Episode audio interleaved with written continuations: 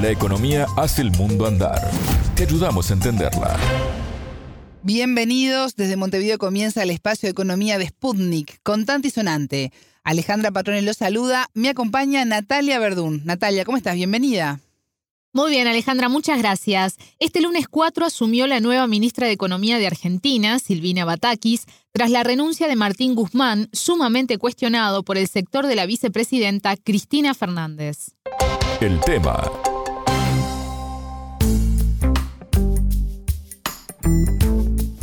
La economista docente y ex ministra de Economía de la provincia de Buenos Aires, Silvina Batakis, asumió en la tarde de este 4 de julio la titularidad de la cartera de Economía Argentina luego de un fin de semana muy agitado, Natalia. Así es, el domingo de noche se anunció su nombre luego de intensas reuniones y antes de asumir, hoy ya se reunió con el presidente Alberto Fernández y el ministro saliente Martín Guzmán. Recordemos que Guzmán estaba en el cargo desde la toma de poder de Fernández en diciembre de 2019 y si bien contaba con el respaldo de este Fernández, era muy criticado por la otra Fernández, integrante de la dupla gobernante. Estamos hablando de Cristina, Cristina Fernández, la ex presidenta, la vicepresidenta actual y otro de los pilares de la coalición Frente de Todos. Sí, Guzmán presentó su renuncia justamente mientras la vicemandataria hablaba en un acto político por el 48 aniversario de Perón. Exactamente. Una de las tantas cosas a las que refirió Fernández en esa actividad fue la alta inflación del país, que alcanza un porcentaje interanual de más del 60%. El punto de discusión era el déficit fiscal, que el exministro consideraba necesario reducir para bajar la inflación, mientras que Cristina Fernández considera que la causa es la política bimonetaria. Esto decía la vicepresidenta en ese acto minutos antes de que Guzmán renunciara. El problema principal que tiene la Argentina y que causa el fenómeno inflacionario es la economía bimonetaria. Él no está tan convencido de eso, piensa más parecido a Guzmán con el tema del déficit fiscal, eh, pero bueno, opiniones son opiniones.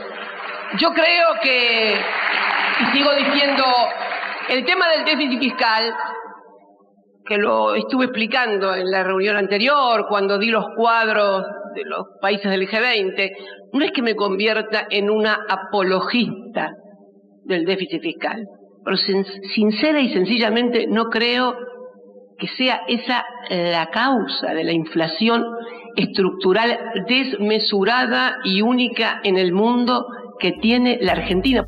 Bueno, hizo referencia a Carlos Melconian, expresidente del Banco Nación durante la gestión del presidente Mauricio Macri y con quien la vicepresidenta se reunió hace algunas semanas. Exacto. Y luego se hizo pública la carta de la dimisión de Guzmán de varias páginas en las que hace un recuento del trabajo realizado durante su gestión. Natalia, ¿se esperaría que el cambio de titular también tenga modificaciones de políticas? ¿Qué se sabe al respecto? Bueno, en realidad, de acuerdo a las autoridades y lo que ha trascendido hasta ahora, se mantendrá el rumbo económico. Así lo afirmó la portavoz de la presidencia argentina, Gabriela Cerruti, en la emisora local Futurock nosotros estamos en una situación económica que yo entiendo, que lo charlo mucho, que vos decís, estamos creciendo a tasas increíbles y se está achicando la desigualdad y, tenemos algunas crisis que tienen que ver con crisis de crecimiento y me decís, me estás cargando, digamos, ¿entendés? O sea, eso dónde se ve. Bueno, eso se ve, porque se ve el consumo, se ven los recitales llenos, se ven los fines de semana largos que estallan de gente, se ven que cada vez más gente tiene empleo. Hay mucha gente que esto no lo siente porque lo que tiene es un salario que no le alcanza para, sobre todo a la gente joven, pagar el alquiler y llegar a fin de mes porque su salario quedó bajo, sí, por supuesto, digamos. Entonces, el tema es cómo acelerás o cómo resolvés más los de esta franja que no está sintiendo todavía que la situación económica está mejorando. Y yo creo que ahí es donde están, si querés, las discusiones. Algunos dicen, bueno, salario básico universal, otros dicen, no, en realidad las paritarias hay que reabrirlas porque lo único que te garantiza este, que te crezca el salario es que tengas un empleo en blanco, otros dicen, bueno, hay que emitir más, ¿no? Si emitís más tenés inflación, entonces lo que hay que hacer es tal cosa. En ese terreno están abiertas todas las discusiones, pero el plan económico que se está llevando adelante, el programa económico que se estaba llevando adelante sigue su rumbo y sigue garantizado porque es lo que nos permite seguir avanzando en lo que nos habíamos comprometido.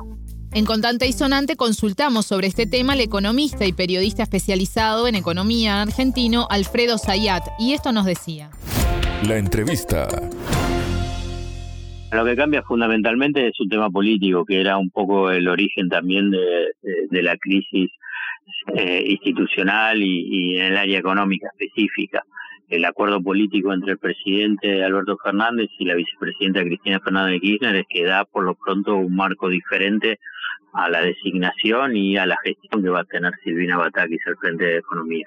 Eh, claramente hoy hay tres lineamientos que Alberto Fernández charló con la ministra Bataki, que es cumplir con el acuerdo con el fondo, avanzar con la segmentación de las tarifas públicas y obviamente que este es el punto central, es tomar medidas urgentes para mejorar el poder adquisitivo de los ingresos de trabajadores formales e informales.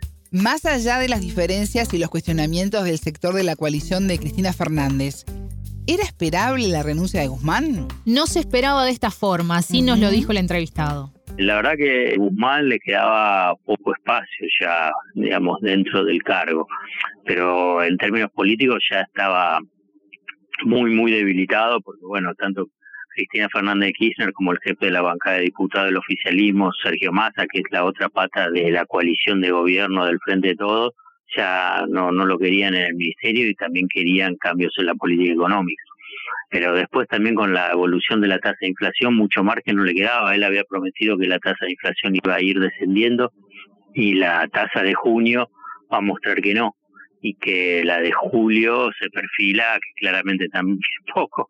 Entonces ya tampoco tenía mucho margen en ese aspecto.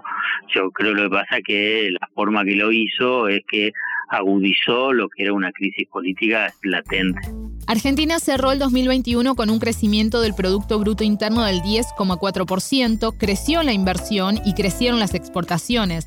También se logró un acuerdo con el Fondo Monetario Internacional por la deuda de 44.500 millones de dólares, pero su economía es muy inestable y con poco margen de acción, nos decía Zayat. Dentro de matices, dentro de lo que es la gestión económica, la economía argentina tiene muchos limitantes, entonces es muy difícil administrarlo por fuera de ese estrecho desfiladero. El tema es, primero, fundamental, ¿no? La coordinación, cohesión y apoyo político. Y después, cómo dentro de ese estrecho margen poder tratar de preservar y cuidar los ingresos de los sectores populares. Yo pienso que ahí esta es la clave hoy que tenés el del tema político y económico. Porque la economía argentina se está recuperando, mejora los, los indicadores de actividad, de empleo, de exportaciones, de inversión privada, pero hay un aspecto que es la inflación y los ingresos de trabajadores, de jubilados.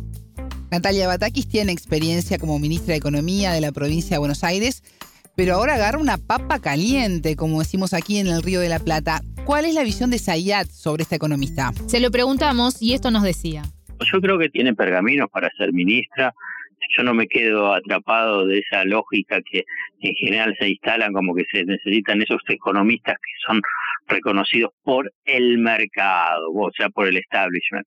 Al revés, me parece que es un activo lo de Batakis que no sea parte de ese círculo que en realidad siempre han fracasado en Argentina.